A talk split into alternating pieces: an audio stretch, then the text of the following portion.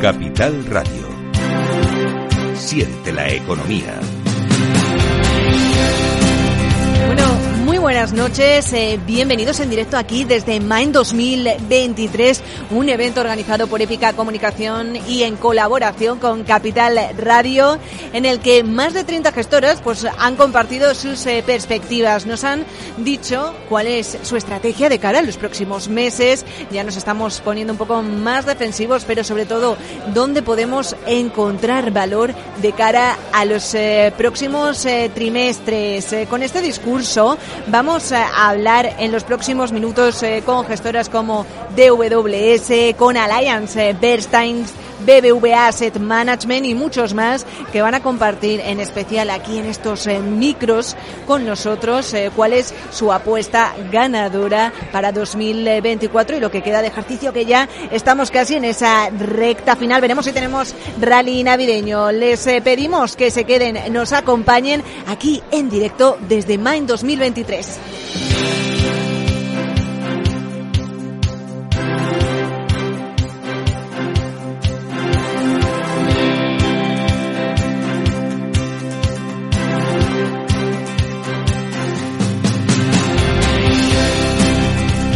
Bueno, pues vamos a comenzar indagando un poco más en sectores, en temáticas. Eh, no podemos olvidarnos de la sostenibilidad eh, porque aunque este año no haya sido la que haya acaparado titulares, sigue siendo muy relevante esa evolución hacia la tendencia también de activos eh, más sostenibles por esa importancia, ¿no? Incluida la climática, pero también pasando por todas las letras de ese ESG. Para ello contamos con Alberto Gómez, él es director de inversión sostenible de BBVA Asset Management ¿qué tal? Hola, buenas tardes. Muy bien, gracias. Bueno, estamos en una hora que no, no sabemos, ¿no? Buenas tardes, eh, pero sin lugar a dudas, eh, también eh, cansados a una jornada muy ajetreada aquí desde Maine. queremos conocer un poquito más de, de, BBVA Asset Management, ¿no? Sobre todo de esa estrategia sostenible. ¿En qué pilares se basa en estos momentos? Pues la estrategia sostenible de BVA se basa en cuatro pilares em, que son los de integración de riesgos de sostenibilidad, exclusiones, voto y engagement y em, inversiones de impacto. Estos cuatro pilares están de una manera directa o indirecta presente en la mayoría de las carteras que gestionamos y se complementan desde hace dos años con la estrategia climática em, que formalizamos a través de la adhesión y compromiso a la iniciativa de Net Zero Asset Managers, em, por la cual queremos descarbonizar nuestras inversiones y la economía de aquí a 2050. Los objetivos, eh, desde luego, en materia de sostenibilidad y eficiencia eh, son bastante ambiciosos, sobre todo también lo ha sido esa adaptación a un contexto regulatorio bastante exigente eh, por parte de la Unión Europea. ¿Cómo ha sido esa adaptación al cambio desde vuestro departamento, por la parte que te toca, Alberto?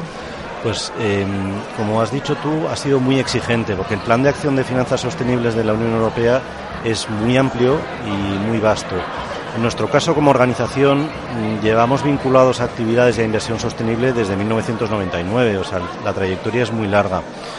Eh, lo que ha hecho em, este plan de acción en finanzas sostenibles de la Unión Europea, eh, junto con el impulso que le ha dado el grupo BBVA a partir de 2019, ha sido eh, sacarlo de unas determinadas actividades o carteras y hacerlo transversal a la organización.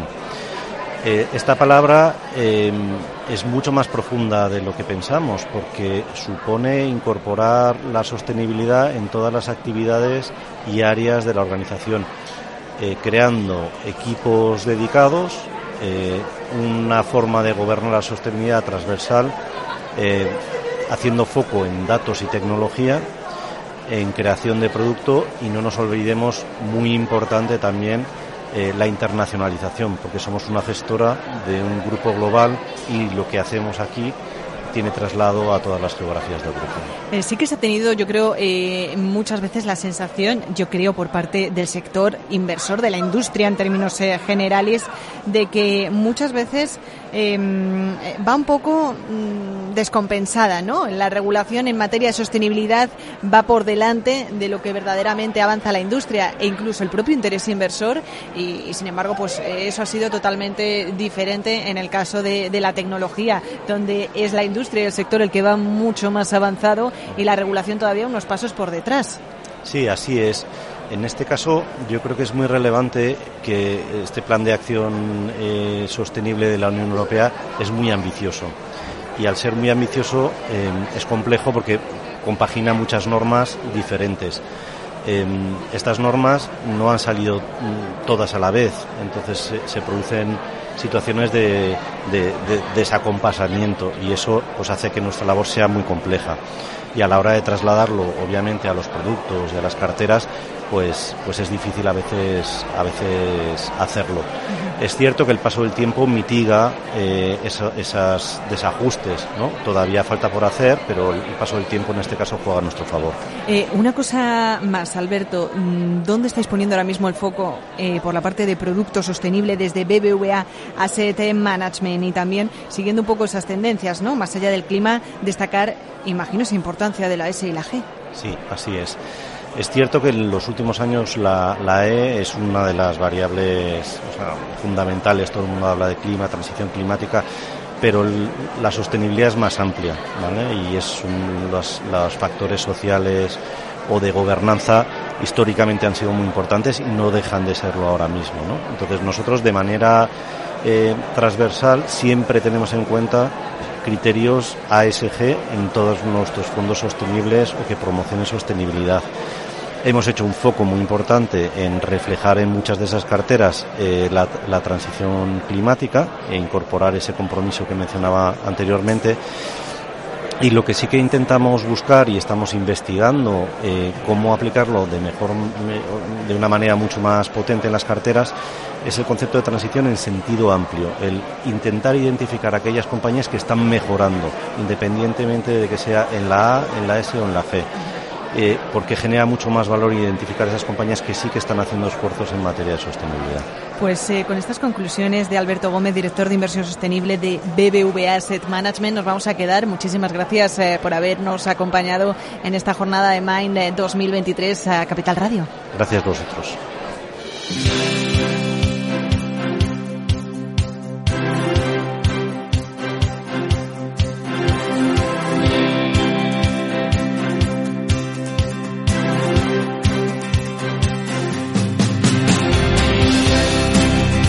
Seguimos en este evento, en este Mind 2023 desde el eh, Río de Plaza España en Madrid. Seguimos indagando en esas tendencias de inversión de cara a 2024 ya en la recta final del ejercicio y también tenemos que hablar, cómo no, de la industria de ETFs que en los últimos años pues ha alcanzado una dimensión y un crecimiento exponencial, sobre todo en Estados Unidos, pero también, por supuesto, aquí en Europa. Prueba de ello es nuestra invitada quien nos acompaña en estos momentos, Lorena Martínez Olivares, responsable de distribución de ETFs y también de ventas para JP Morgan España. ¿Qué tal, Lorena? Hola, buenos días. Encantada de estar con vosotros, Capital Radio. Una jornada súper ajetreada, no hemos eh, parado y esto, eh, bueno, como quien dice, apenas acaba de comenzar, em, pero vamos a conocer un poquito más ese papel de la industria de los ETFs en un contexto un poco complicado, vamos a decir, eh, volátil, eh, donde ha habido caída para todos, eh, todo tipo de activos. Todos han tenido su momento de protagonismo.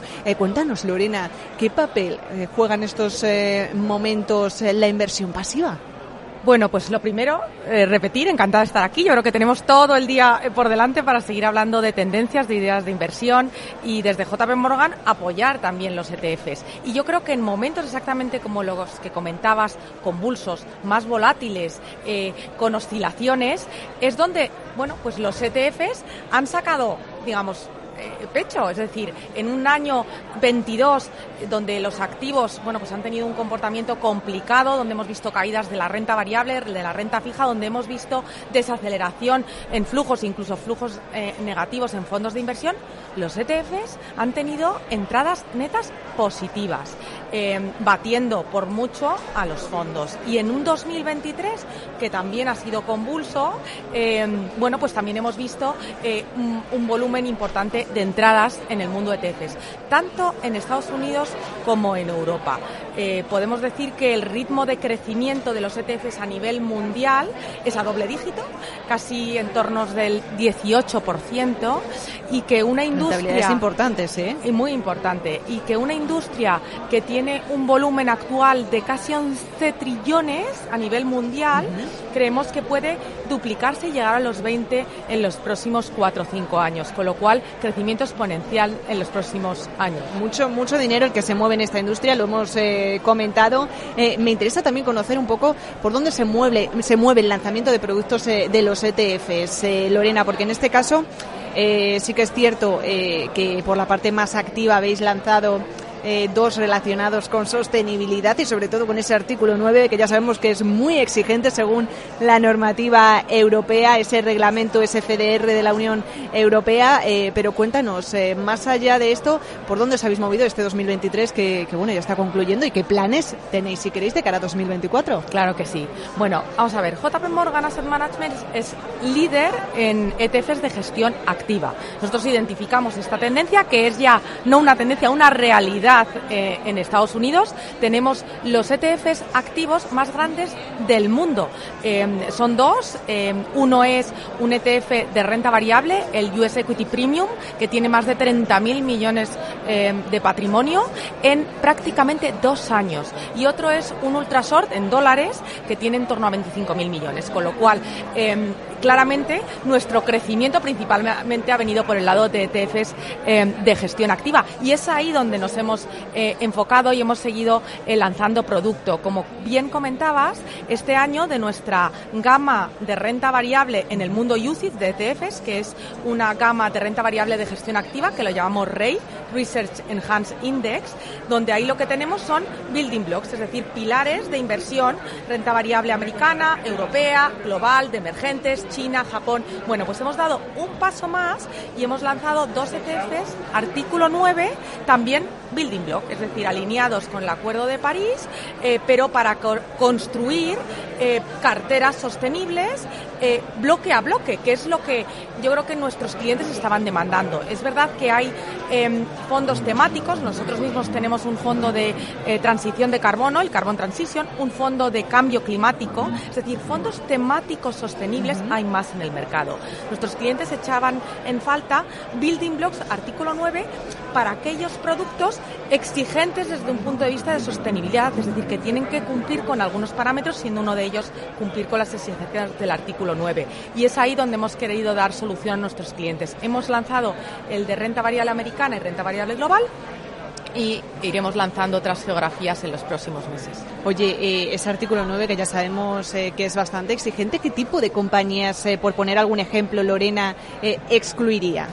Bueno, pues vamos a ver, aquí tienes unas exclusiones fijas, todo aquello es tabaco, em, armas controvertidas, eh, combustión em, fósil, eh, juego, es decir, ahí hay unas exclusiones eh, claras, pero es verdad que luego lo que vas a hacer es además toda la parte de integración y vas a coger las mejores compañías que cumplan con unos criterios de, em, de sostenibilidad definidos, como es esa, bueno, pues descarbonización en los próximos años o esa contribución Em, de que no tengan determinados sectores en los ingresos de las compañías. Con lo cual, exclusión sí, y ese es el primer escalón a la hora de construir estas carteras, pero luego sobre todo esa integración y selección de esos ganadores dentro de esos bloques sostenibles. Fíjate, se habla mucho también eh, en la industria de la inversión de que parece ser, pues bueno, que se apuesta mucho por este tipo de producto, pero que realmente el apetito inversor por lo sostenible se ha quedado bastante rezagado en 2023 a causa muchas veces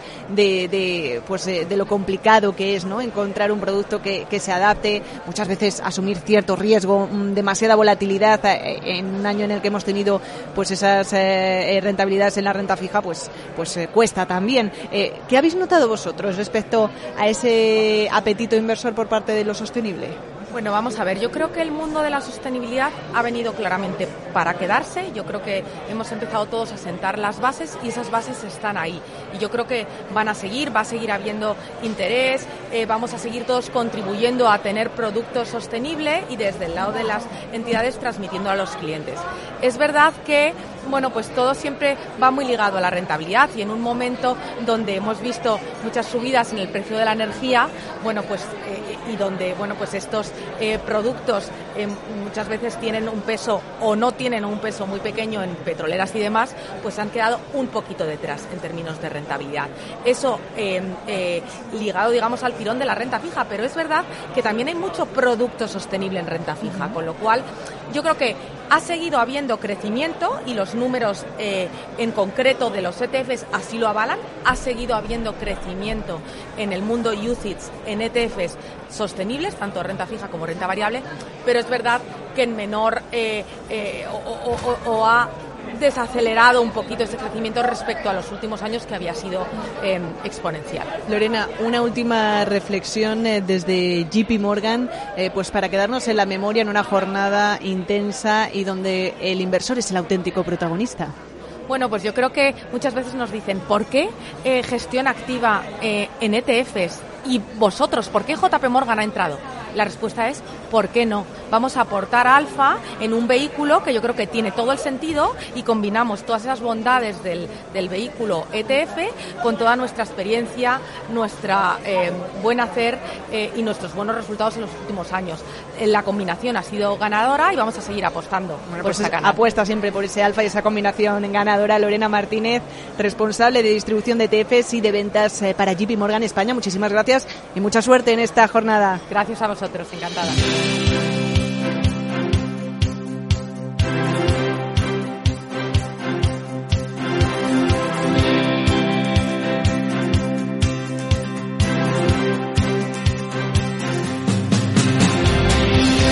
Pues hay algo de lo que tenemos eh, que seguir hablando desde Main es de esa estrategia de asignación de activos. Queremos eh, conocer cuáles han funcionado mejor, cuáles son los ganadores, sobre todo de cara al futuro, de cara a 2024. Lo vamos a hacer ahora de la mano de Jaime Martínez, él es director global de Asset Allocation en BBVA Asset Management. ¿Qué tal, Jaime? Muchas gracias por pasarte por este stand de Capital Radio. Pues nada, muy bien y muchas gracias a vosotros por, por invitarme.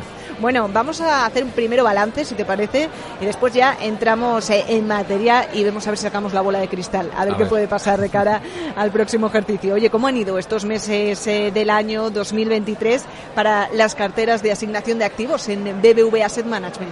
Pues la verdad que muy bien. Te diría que mm, el titular, por decirlo así, sería que ha sido mucho mejor de lo que esperábamos a principio de año. Porque si te acuerdas, empezábamos el año que veníamos de una caída muy fuerte de los mercados en el año 2022, etcétera, y con unas perspectivas un poco sombrías, ¿no? Y el resultado al final ha sido, de momento, estamos a 30 de noviembre casi, pero eh, mucho mejor de lo que esperábamos porque al final los mercados de renta variable sobre todo pues eh, han tenido un buen desempeño. ¿no? Y en nuestro caso en particular yo diría que mm, lo que nos ha ido bien es eh, el haber cambiado el paso que veníamos de una posición muy conservadora en bolsa, en activos de riesgo, a finales del año pasado y cambiamos el paso y subimos el riesgo de una manera bastante agresiva en febrero. Y eso pues ha pagado muy bien, evidentemente, porque como te decía, ¿no? los mercados de renta variable han tenido un buen desempeño hasta, hasta la fecha. Como, quien no como quien dice muchas veces, perdón Jaime, quien no arriesga no gana. O sea que en este caso en BBVA ha sido todo un acierto y, y sobre todo muy importante ese titular, ¿no? de que las cosas pues han ido también mejor de lo esperado, que ojalá pudiésemos eh, comentarlo todos. Pero en este caso, ¿qué es lo que ha funcionado mejor?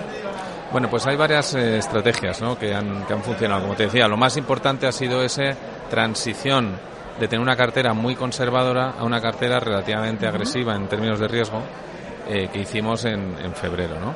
Eso es lo principal. Pero hay otras cosas que también han pagado en las carteras de los clientes, ¿no? Y, y por ejemplo, pues tenemos los, los, bonos de grado de inversión, eh, crédito corporativo, pues eso, de buena calidad crediticia, eso, eso lo ha hecho bastante bien. Tenemos también muchas estrategias de retorno absoluto que han contribuido mucho a las carteras. En fin, es un combinado de cosas, pero sobre todo es esa transición de una cartera de poco riesgo a una cartera con bastante riesgo que hicimos en febrero. ¿Cómo estáis eh, posicionados en estos eh, momentos en las eh, carteras de los fondos de asignación de activos desde BBVA Asset Management, teniendo en cuenta pues el panorama ¿no? que nos viene en estos momentos? Asombra, asoma la sombra, el fantasma de la recesión. Bueno, pues ahora mismo eh, nuestro escenario central es eh, lo que en Estados Unidos llaman el soft landing, ¿no? Es un aterrizaje suave. Luego nosotros no tenemos como escenario base este que mencionas, ¿no? El aterrizaje fuerte o una recesión. Obviamente es una posibilidad, no es imposible que ocurra, pero no es, por decirlo así, eh, a lo que asignamos mayor probabilidad. Como eso es el caso, eh, nuestras carteras lo que son es mucho más constructivas eh, en términos de riesgo. Es decir, seguimos con esa sobreponderación en bolsa que te decía que iniciamos en febrero. Es decir, mantenemos un largo de renta variable. La diferencia es en el mundo de renta fija que empezamos el año con muy pocas posiciones y con la subida de los tipos de interés lo que estamos viendo es que los, los, los bonos son mucho más atractivos hoy que hace un año o que hace ocho meses. Y por lo tanto, lo que ha cambiado realmente las carteras en las últimas semanas, te diría, es que tenemos más exposición a bonos, tenemos más riesgo de tipo de interés en las carteras. Todavía estamos neutrales, es decir, no hemos llegado a tener una posición muy agresiva en bonos, pero sí que veníamos de muy pocos, ya estamos neutrales.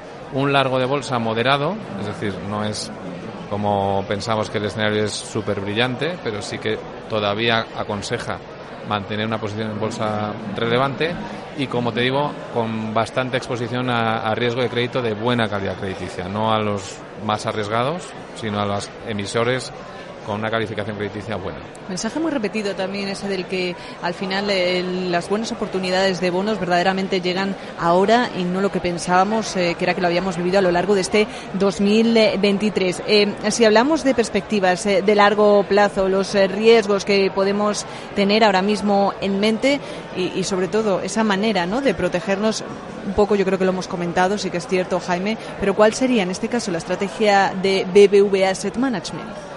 Pues mira, el riesgo principal para un inversor, a una cartera mixta, ¿no? a una cartera de asset allocation, donde hay diferentes combinaciones de activos, el principal riesgo es la inflación. Es una inflación alta, que es justo lo que pasó si te fijas en 2022. ¿no?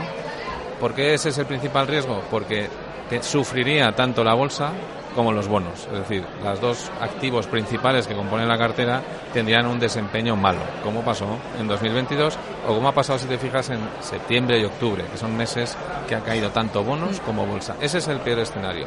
Es decir, que la inflación sea, a nivel global, ¿eh? que la inflación sea resistente a la baja y que eso obligue a los bancos centrales a tener los tipos de interés más altos y durante más tiempo porque con esos tipos de interés más altos y más tiempo, pues malo para la bolsa y malo para los bonos en el corto plazo. Entonces, eso es lo que hay que proteger. Eh, ¿Probabilidades de que suceda ese escenario, más o menos? Pues yo creo que no es, obviamente, no es el escenario central, como te decía antes, eh, es pequeño, pero puede pasar, puede pasar, ¿no? Eh, es lo que nosotros llamamos el, no sé si te suena, Goldilocks es el escenario como ricitos de oro que, es, que todo sale muy bien, ¿no? Que los bonos y la bolsa suman, como ha pasado en algunos años en la última década. Pues esto es la reversión del Goldilocks, ¿no? Que es los bonos y, los, y la bolsa, las dos cosas, lo hacen mal. Entonces, probabilidades sí, hay probabilidades. De hecho, septiembre y octubre es lo que ha ocurrido en los mercados, ¿no? Eh, insisto, no es nuestro escenario central, pero es el que más miedo da porque es el más pernicioso. Entonces, me preguntabas, ¿cómo podemos protegernos de eso? Pues básicamente, como el foco está en la inflación, que sea más pegajosa, como decía, más resistente a la baja, pues activos que les va bien cuando la inflación es alta. ¿Qué activos son esos? Pues tienes bonos ligados a la inflación, por ejemplo, tienes em, eh, activos inmobiliarios que han sufrido muchísimo sus valoraciones en bolsa, por ejemplo, los, eh, los Real Estate Investment Trust, pues todo eso, acciones inmobiliarias, tiene bastante eh, buen recorrido si la inflación se mantiene alta, sector energético, que por ejemplo estamos largos, vinculado a precio de materias primas, todos esos activos se comportan bien en ese tipo de escenarios. Luego eso es una manera. Y la otra manera, básicamente, es tener esa capacidad, ese dinamismo de poder identificar cuándo está cambiando el escenario y modificar la cartera de la manera adecuada, pues como hicimos en febrero que dimos ese paso, ¿no? Eh, y en nuestro caso, la verdad que trabajamos mucho en buscarnos herramientas y modelos que nos anticipen cuál es lo siguiente, ¿no? O sea, cuál es el escenario siguiente para estar preparados en caso de que sea necesario dar ese cambio otra vez y, rotar carteras. Pues eh, gracias eh, por las pistas. En este caso, Jaime Martínez, director global de Asset Allocation en BBVA Asset Management. Y pues mucha suerte, sobre todo en esta jornada tan intensa que necesitamos, eh, que nos vislumbren un poco con las oportunidades eh, que vamos a tener eh, de inversión de cara a 2024. Gracias. Gracias.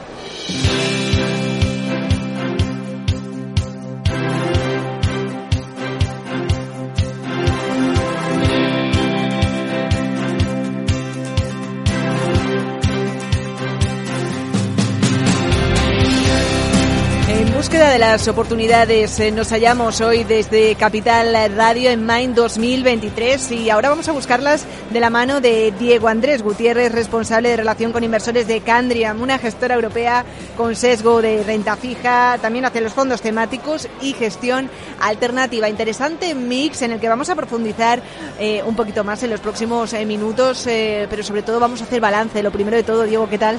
Buenos días, todo bien. Muchas gracias por la invitación. ¿Cómo podemos decir que ha sido 2023 ya? Nos queda nada, un mes y medio apenas eh, para hacer el cierre oficial y a no ser que las cosas cambien demasiado, ¿cómo podemos decir que han ido las carteras? Bueno, pues ha sido un balance complicado. Empezamos muy buena la primera parte del año, sobre todo en renta variable. Estábamos viendo que estaba el mercado bastante tirando y todo el mundo apostaba porque iba a ser el año de renta fija y es verdad que ha sido el año de renta fija sobre todo para la parte corta especialmente fondos monetarios de renta fija a corto plazo pero han ido surgiendo temas, todo el mundo sabe, las guerras, Ucrania, la Reserva Federal, se nos ha ido torciendo un poco el año, pero bueno, estamos ahí defendiendo un poco el panorama, no es, fácil. No es fácil, desde luego. Eh, también estáis muy especializados en fondos eh, temáticos, gestión alternativa. Eh, ¿Qué temáticas precisamente sois son en las que pues veis más valor en estos momentos de cara a 2024? Pues sí, como comentas, somos una casa potente tanto en fondos de renta fija como de renta variable y en fondos temáticos.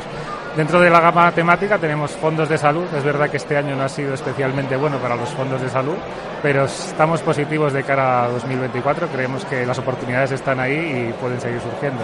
Para la parte de renta fija, pues todo el mundo sabe que monetarios están ahí con unas yields atractivas del 4%, pero creemos también que puede ser momento de empezar a coger duraciones. Fondos de renta fija a corto plazo puede ser un momento interesante también y sobre todo también eh, de cara al año que viene vemos, eh, aunque estamos neutrales ahora en high yield, que puede ser un momento atractivo también de volver a, revisar la categoría de, high yield. O sea que, es posible que se hagan eh, ciertos cambios, ciertos movimientos, sobre todo ahora que hemos entrado en una fase también del ciclo económico un tanto diferente de cambios ante ese parón por parte de los bancos centrales en lo que respecta a las subidas de tipos, aunque no sabemos si todavía nos queda por ahí alguna más pendiente. No sé qué perspectiva eh, barajáis un poco desde Candrian eh, de cara a lo que pueda pasar en la recta final del ejercicio? Pues todavía estamos cautos como el resto gestoras. No sabemos exactamente si la Reserva Federal es verdad que ha acabado ese ciclo de subidas de tipos. Si queda una subida más este año, que puede ser en diciembre, pero no creemos que así sea. Y todo el mundo apuesta porque va a ser una bajada de tipos el año que viene por parte de la Reserva Federal. Veremos si se produce y cuándo se produce. Ese es el gran enigma que todos que intentamos resolver. ¿Puede ser la segunda parte del año? Bastante probable, pero todavía cierta incertidumbre. Y vemos que el Banco Central Europeo, por otra parte, siempre está un poco por detrás de la curva. Puede que le quede una subida más. El otro día salía Cristina Lagarde diciendo no os fiéis de que esta es la última subida porque puede haber otra subida más. Vamos por detrás de la curva y no sabemos si vamos a mantener ahí los tipos yo creo que por lo menos se van a mantener un largo tiempo los tipos de interés en, esos, en, esas zonas cercanas al 4%.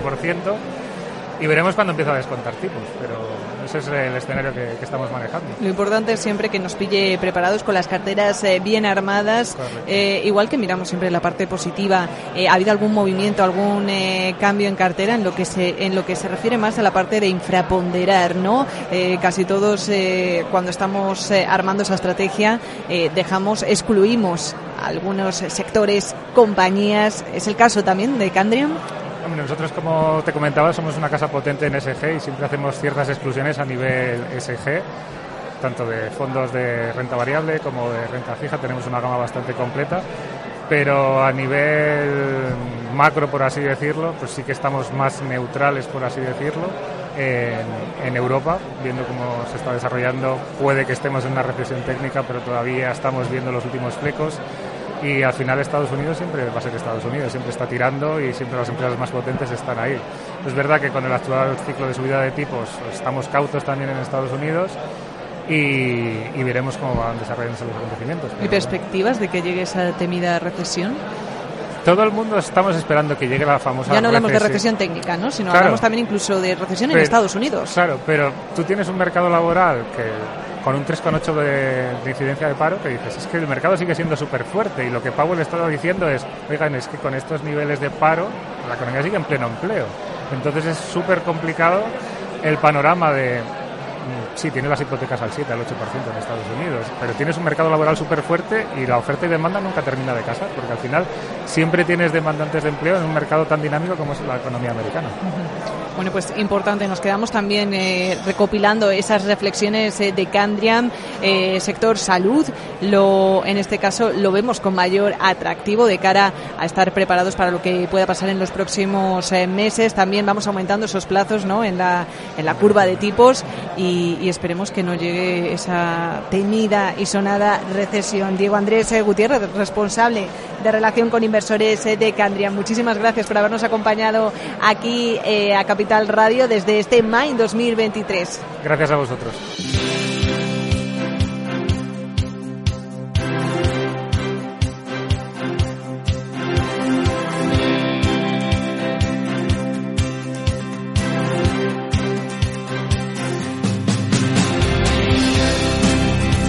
Bueno, pues momento de cederle también ese protagonismo a la renta fija, que sin lugar a dudas lo merece y hasta ahora pues no le habíamos dedicado ese especial eh, cariño. Atención, lo vamos a hacer en los próximos eh, minutos de la mano de Antonio Rollo Villanueva, él es especialista de producto de gestión indexada de ex Traders eh, by DWS. ¿Qué tal, Antonio? Muchas gracias por acercarte a este stand de Capital Radio en el Mind. Pues muchas gracias a vosotros, encantados de estar aquí. Bueno, te voy a hacer yo creo lo que es la pregunta del millón últimamente, ¿no? Si es momento ya pues eh, de construir carteras de renta fija, ¿no? Pensando ya en esos eh, plazos eh, más largos, con mayor duración. Bueno, está claro que este año la renta fija no ha sido la estrella que esperaba, ¿no? Después de un año 2022 muy complicado. Bueno, pues este año 2023 nos hemos encontrado con un entorno macro que la inflación no ha acabado de controlarse, con lo cual los bancos centrales han seguido subiendo tipos y no ha acabado de tener esa rentabilidad esperada con, como para este año. ¿no? Entonces son rentabilidades muy moderadas, a lo mejor el high yield, ¿no? El único que pueda tirar un poco más. Y la realidad es que, bueno, pues el inversor se, está encontrando con esta gran pregunta, ¿no? ¿Qué hacer? ¿Me voy a corto plazo, me aseguro una rentabilidad muy decente, en torno al 4%? Bueno, ahora mismo, a principios de año era menor, o me voy a un plazo más largo, pero me aseguro una rentabilidad más alta durante más tiempo, ¿no? Y bueno, pues aquí un poco las perspectivas de los, de los inversores. Si uno cree, o todo apunta, que la inflación ya está, ha tocado techo, que está bajando y que los bancos centrales pues no van a subir más tipos, pues lo normal es que eh, empiece a ser un buen momento de empezar a construir una cartera, plazos tampoco muy largos para no asumir tanto riesgo, un 3, 5, 7, 5, 7, para intentar anclar esa rentabilidad un poco más alta durante más tiempo, ¿no? Es decir, ir ampliando un poquito ¿no? las duraciones sin ser excesivamente, sin pecar de duraciones demasiado largas, pero tampoco entiendo que sin dejar de lado todavía esos plazos cortos de la curva donde todavía se puede sacar provecho. Hombre, correcto. En la parte más corta de la curva de mercado monetario que paga Strong más o menos, que es el tipo de overnight rate del, del Banco Central, que está en torno al 3,90, 4%, bueno, pues ofrece una rentabilidad muy atractiva para aquellos inversores muy cautos, que no quieren asumir ningún riesgo y que, bueno, si los tipos siguen así durante un tiempo, pues van a conseguir un carry muy alto, ¿no? Y de hecho el CAS este año en términos relativos es dentro del mercado usage de gestión pasiva es el que más ha crecido cerca del 45%. Es cierto que venía de una base muy pequeña, pero bueno, eh, está siendo el, el, rey este año en cuanto a en términos relativos, porque en términos de absolutos la renta fija por primera vez este año está batiendo a los flujos de renta variable en el mercado europeo. Sí, desde luego que lo hemos visto. ¿eh? Las entradas, eh, sobre todo eh, por captación de patrimonio eh, de las gestoras, según datos también de Inverco, pues han recaído sobre todo en la renta fija, a pesar de que pues haya habido otro tipo de activos que también lo han hecho muy bien. Correcto, es decir, los índices de renta variable lo han hecho mucho mejor es cierto que la renta fija, por lo que decíamos de entorno de tipos, de subida de tipos, inflación, pues bueno, estas subidas pues han mermado el potencial que tenían o parecía que tenían a principios de año. Pero bueno, eh, poco a poco yo creo que va siendo un buen momento de empezar a construir para aquellos inversores que tienen un horizonte un poquito más a largo plazo, pues empezar a construir sus carteras. ¿no? Eh, siguiendo por la renta fija, ¿qué índices, Antonio, veis eh, con mayor potencial de cara a los próximos 12 meses? Bueno, eh, aquí el cliente inversor tiene que distinguir si quiere renta fija gubernamental o renta fija eh, corporativa o de crédito y dentro del crédito si quiere alta calidad crediticia o baja, ¿no? Es decir, investment grade o, high yield.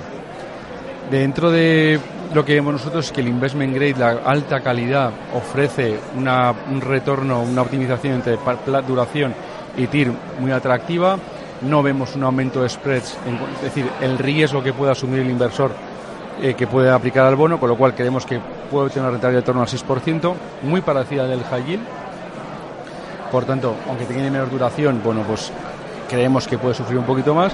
Y luego pues lo que decía antes no eh, intentar irse a una cartera de deuda de 3, 5, 5, 7 es un plazo muy interesante para los tipos que pagan. De hecho hemos sacado un, informe hace poco de cómo cuándo invertir en renta fija cuando la curva de tipo está invertida y cuando toca el máximo de diferencial entre el 2 y el 10 creemos que es buen momento y los retornos entre 3, 5, 7, 10 pues están cerca del 8% en los siguientes años ¿no? Es decir, que estamos justo ahora, como quien dice, eh, casi tocando eh, ese momento.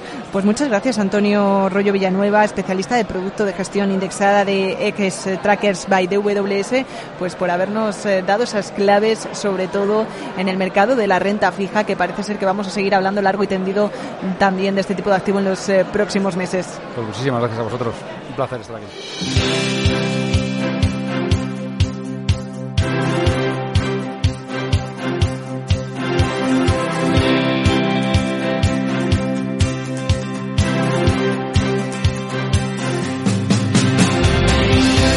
Sector salud en empresas de calidad para tiempos de incertidumbre. Con este titular eh, quiero presentar ahora a Miguel eh, Luzárraga, es Managing eh, Director Iberia de Alliance Bernstein. ¿Qué tal? Muchas gracias por acompañarnos en este stand de Capital Radio. Bueno, un placer, una maravilla estar aquí contigo, Selena. La verdad es que en un evento como en el que estamos aquí con vosotros, mejor, mejor imposible. Mejor imposible, di que sí, Miguel. Eh, bueno, ya sabes eh, por dónde te voy a preguntar. Sector salud, eh, ¿por qué? Esa es la gran eh, cuestión. Eh, ¿Estamos preparando ya las carteras, podemos decir, con cierto sesgo defensivo? Pues claramente, te doy totalmente la razón. Yo creo que estamos en un entorno en el que podemos esperar volatilidad del mercado, en el que la incertidumbre está a la orden del día, en donde mucha gente ha venido experimentando unas rentabilidades exageradas de un sector específico y más en concreto de siete compañías de ese mismo sector y ha desvirtuado un poco el, el panorama, ¿no? Hemos visto cómo está un poco desdibujado. Yo creo que hay que centrarse en las buenas compañías, hay que centrarse en las compañías en donde nos podamos aportar valor, en las compañías en donde estén preparadas, que hayan hecho los deberes. ¿Qué tipo de compañías son esas? Son las típico, típicas compañías que tienen un carácter defensivo, tienen una calidad o que hayan estado trabajando en esa, en esa calidad y son compañías que típicamente son, bueno, pues con menor beta, es decir, con menor sensibilidad al entorno de mercado, a esos movimientos, a esas marejadas que podamos sentir por, por, grandes mercados. Por lo tanto, yo creo que para preparar a las carteras hoy en día es esencial tener eh, hechos bien los deberes. Es lo que les digo a mis hijas, hay que ir poco a poco, hay que preparar esas carteras poco a poco y en ese sentido podemos avanzar para preparar el, largo plazo, que es para lo que estamos aquí eh, hablando, ¿no? En los fondos de inversión, gestión activa, carteras preparadas para este entorno de incertidumbre.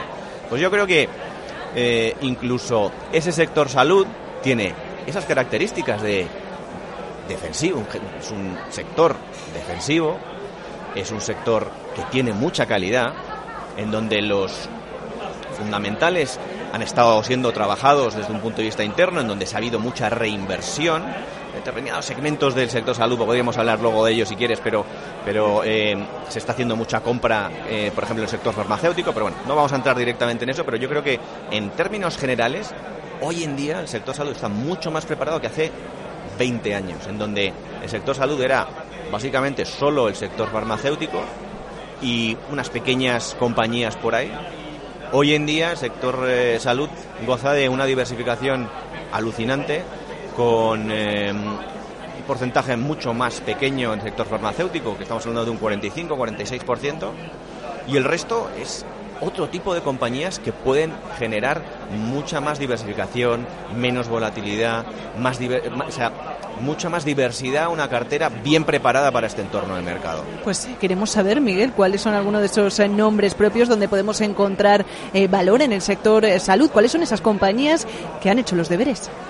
Pues mira, yo te voy a poner varios ejemplos. Podría estar aquí hablando contigo mucho, mucho tiempo, pero yo creo que nos podríamos centrar en, en tendencias dentro de este mismo sector salud. Tendencias desde un punto de vista de qué están haciendo hoy en día, en qué se están gastando esos excesos de caja, en qué se están gastando esas compañías eh, el dinero. Yo creo que estamos viendo una segunda ola de, eh, dentro del sector salud en lo que es la tecnología y cómo se está preparando, cómo se ha preparado el sector salud con la tecnología y cómo esa mancha de aceite que me gusta llamarla a mí eh, se está, está llegando a todo, a todo el sector.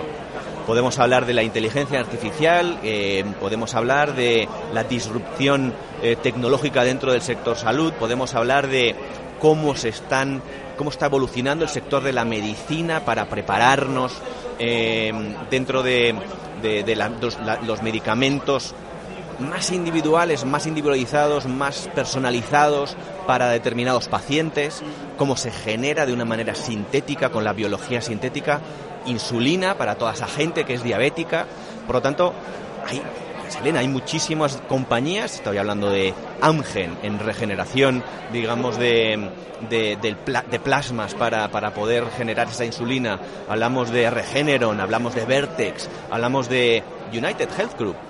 Es una compañía que aquí puede ser como una especie de sanitas, ¿vale? Pero que lo que te busca básicamente es un conglomerado dentro del sector salud que te que es que es todo en uno Tienes por un lado médicos, tienes telemedicina, muy interesante a día de hoy, para, que, para ser mucho más eficiente, pero luego tienes eh, los hospitales, eh, el, seguro de salud, por lo tanto eh, es interesante. En robótica, la robótica hoy en día que está a la orden del día, tenemos Intuitive Surgical con su robot Da Vinci, que no solamente puede mucha gente hablar y lleva mucho tiempo hablando de, ese, de ese robot, de ese robot Da Vinci, en donde no solamente se opera a distancia, en remoto, que es alucinante, sino que las incisiones son mucho más precisas.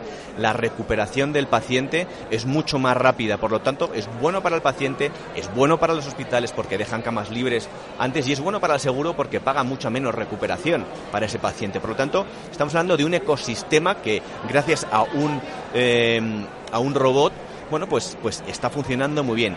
Pero es que luego Intuitive Surgical está prácticamente en todos los hospitales las barreras de entrada de otra compañía em, en, esa robótica que existen es mucho más complicado porque el entrenar, el formar a todos los médicos con, con un nuevo robot, pues evidentemente es como el primero que llega la da, dos veces, ¿no? Pues en ese caso, pues aquí en este caso lo mismo.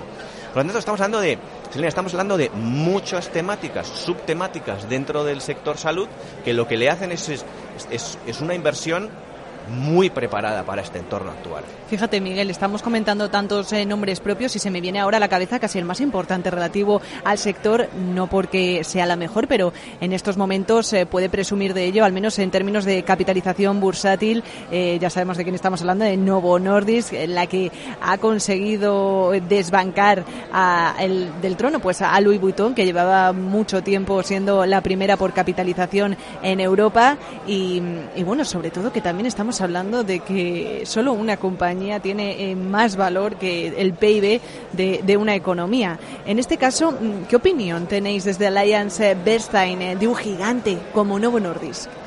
Bueno, pues es una compañía que ha ido creciendo con nosotros en los últimos, eh, en los últimos años. Eh, te hablo ya que llevamos invertidos en ella, en más de tres años, más de incluso cinco años, que si mal no recuerdo, perdona por, por, por, por no ser preciso en, eso, pero yo creo que unos buenos cinco años eh, llevamos invertidos en, en Novo.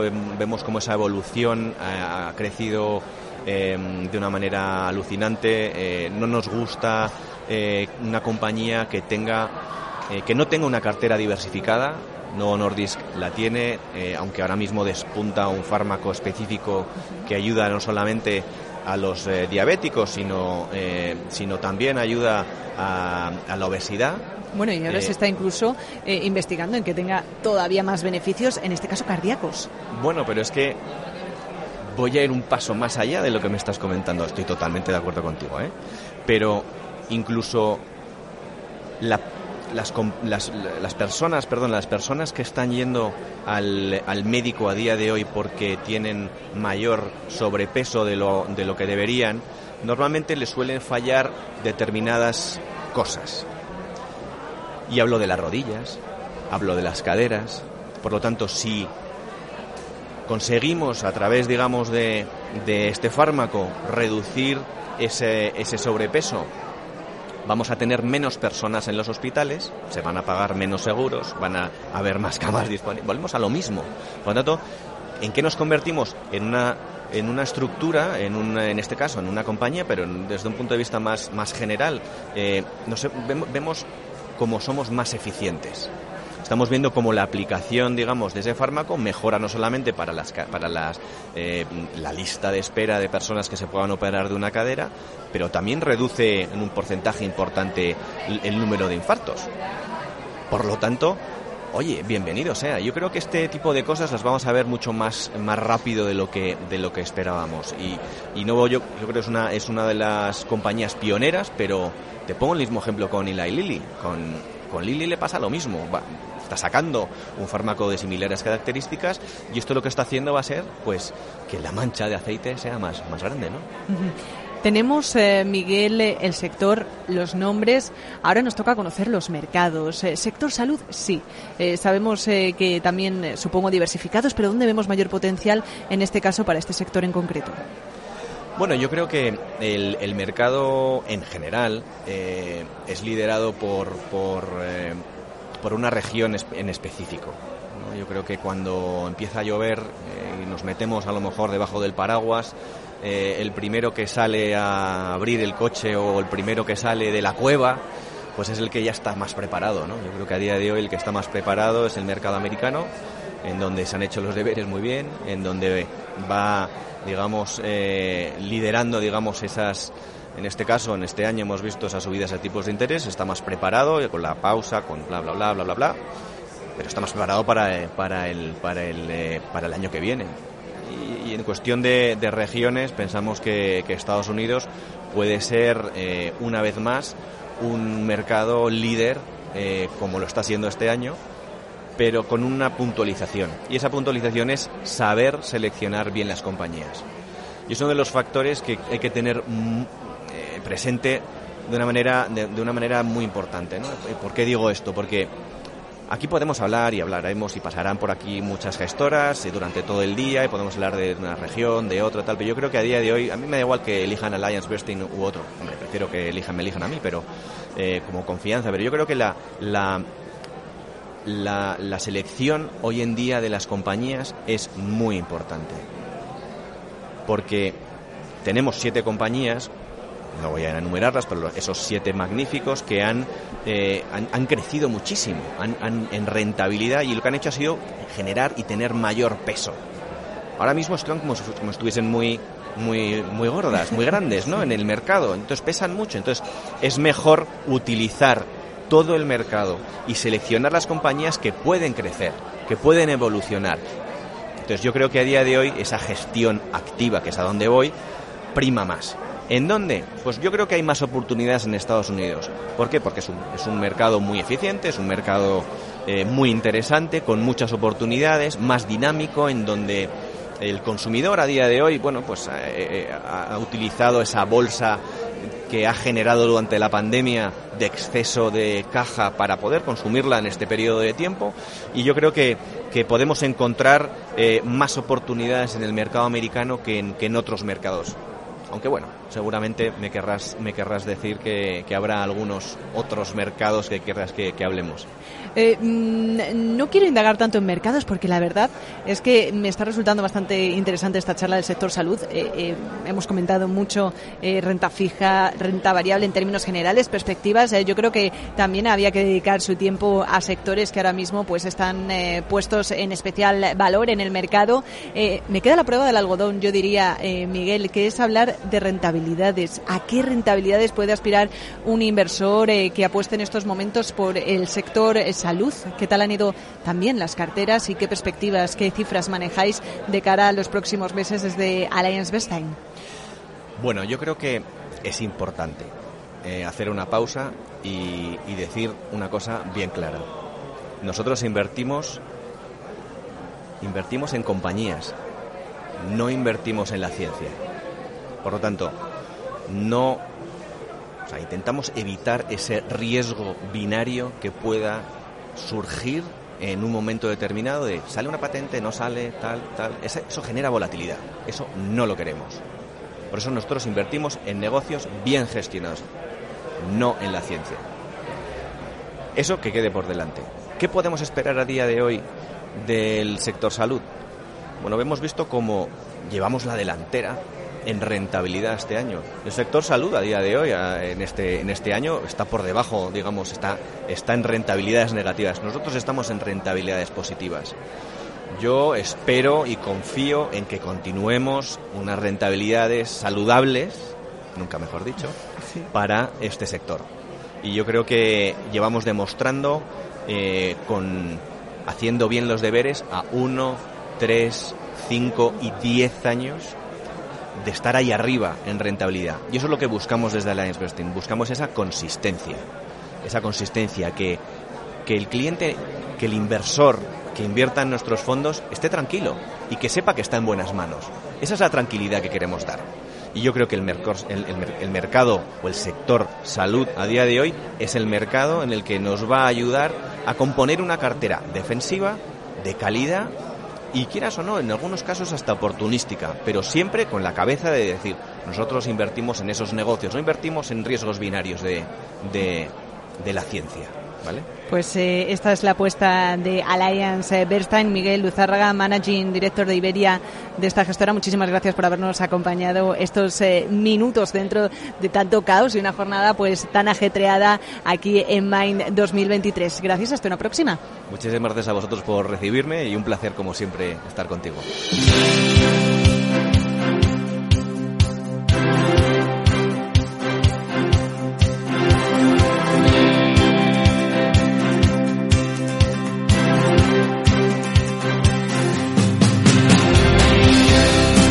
Hasta aquí esta jornada intensa. La verdad es que ha habido cabida, yo creo que para todo, para renta fija, renta variable, sectores en concretos, en multiactivos, básicamente, eh, ya si no tienen las claves eh, para armar su cartera, si no tienen la estrategia, pues no será porque no se la hemos intentado ofrecer hoy en Capital Radio desde Main 2023. Eh, dar las gracias a todo el equipo que ha estado con nosotros en la parte técnica, a Juanda Cañadas en el control y en la producción, en el apoyo, a Belén, a Juan Antonio Daros las gracias también por apoyarnos y, y sobre todo eh, recuerden que Capital Radio siempre está a su disposición para ofrecerles la información eh, más eh, relevante en lo que se refiere a tendencias de mercados, estrategia inversora y que nosotros seguimos, pero eso será en otra ocasión. Hasta una próxima.